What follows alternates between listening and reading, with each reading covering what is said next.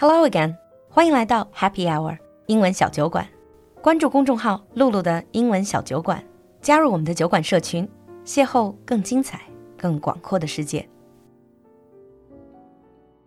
欢迎回到酒馆。酒馆之前做过关于 Oscar Wilde 王尔德的节目。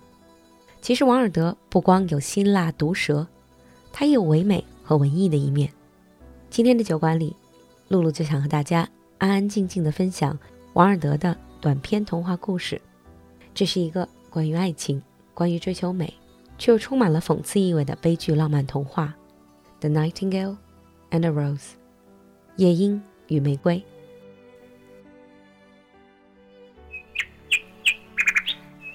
《The Nightingale and the Rose》by Oscar Wilde She said that she would dance with me if I bought her red roses, cried the young student. But in all my garden there is no red rose. From her nest in the holm oak tree, the nightingale heard him, and she looked out through the leaves and wondered. No red rose in all my garden, he cried, and his beautiful eyes filled with tears.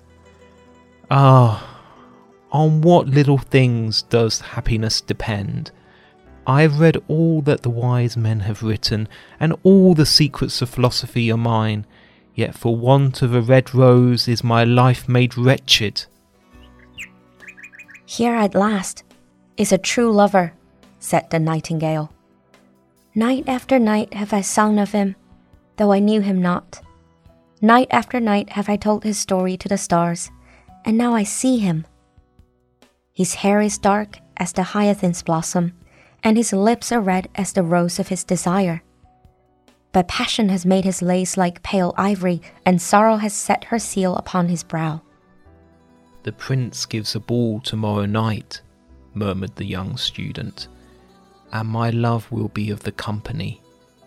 If I bring her a red rose, she will dance with me till dawn if I bring her a red rose, I shall hold her in my arms, and she will lean her head upon my shoulder, and her hand will be clasped in mine. But there is no red rose in my garden, so I shall sit lonely, and she will pass me by. She will have no heed of me, and my heart will break. Here indeed is the true lover said the nightingale. What I sing of he suffers. What is joy to me, to him is pain. Surely love is a wonderful thing. It is more precious than emeralds and dearer than fine opals. Pearls and pomegranates cannot buy it, nor is it set forth in the marketplace. It may not be purchased of the merchants, or can it be weighed out in the balance for gold. The musicians will sit in their gallery said the young student, and play upon their stringed instruments, and my love will dance to the sound of the harp and the violin. She will dance so lightly that her feet will not touch the floor, and the courtiers in their gay dresses will throng around her. But with me, she will not dance, for I have no red rose to give her. And he flung himself down on the grass and buried his face in his hands and wept. Why is he weeping? as he ran past him with his tail in the air. Why, indeed, said a butterfly, who was fluttering about after a sunbeam. Why, indeed, whispered a daisy to his neighbor in a soft, low voice. He's weeping for a red rose, said the nightingale. For a red rose? They cried. How very ridiculous! And the little lizard, who was something of a cynic, laughed outright. But the nightingale understood the secret of the student's sorrow, and she sat silent in the oak tree and thought about the mystery of love. Suddenly she spread her brown wings for flight and soared into the air. She passed through the grove like a shadow, and like a shadow, she sailed across the garden. In the center of the grass plot was standing a beautiful rose tree. And when she saw it, she flew over to it and lit upon a spray. Give me a red rose, she cried, and I will sing you my sweetest song. But the tree shook its head. My roses are white, it answered, as white as the foam of the sea and whiter than the snow upon the mountain. But go to my brother, who grows round the old sundial, and perhaps he will give you what you want. So the nightingale flew over to the rose tree that was growing around the old sundial. Give me a red rose, she cried, and I will sing you my sweetest song. But the tree shook its head. My roses are yellow, it answered, as yellow as the hair of the mermaiden who sits upon an amber throne and yellower than the daffodil that blooms in the meadow before the mower comes with his sigh. But go to my brother, who grows beneath the student's window, and perhaps he will give you what you want.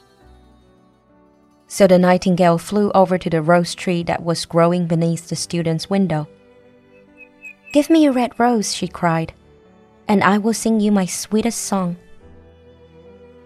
But the tree shook its head. My roses are red, it answered, as red as the feet of the dove, and redder than the great fans of coral that wave and wave in the ocean cavern. But the winter has chilled my veins, and the frost has nipped my buds, and the storm has broken my branches, and I shall have no roses at all this year.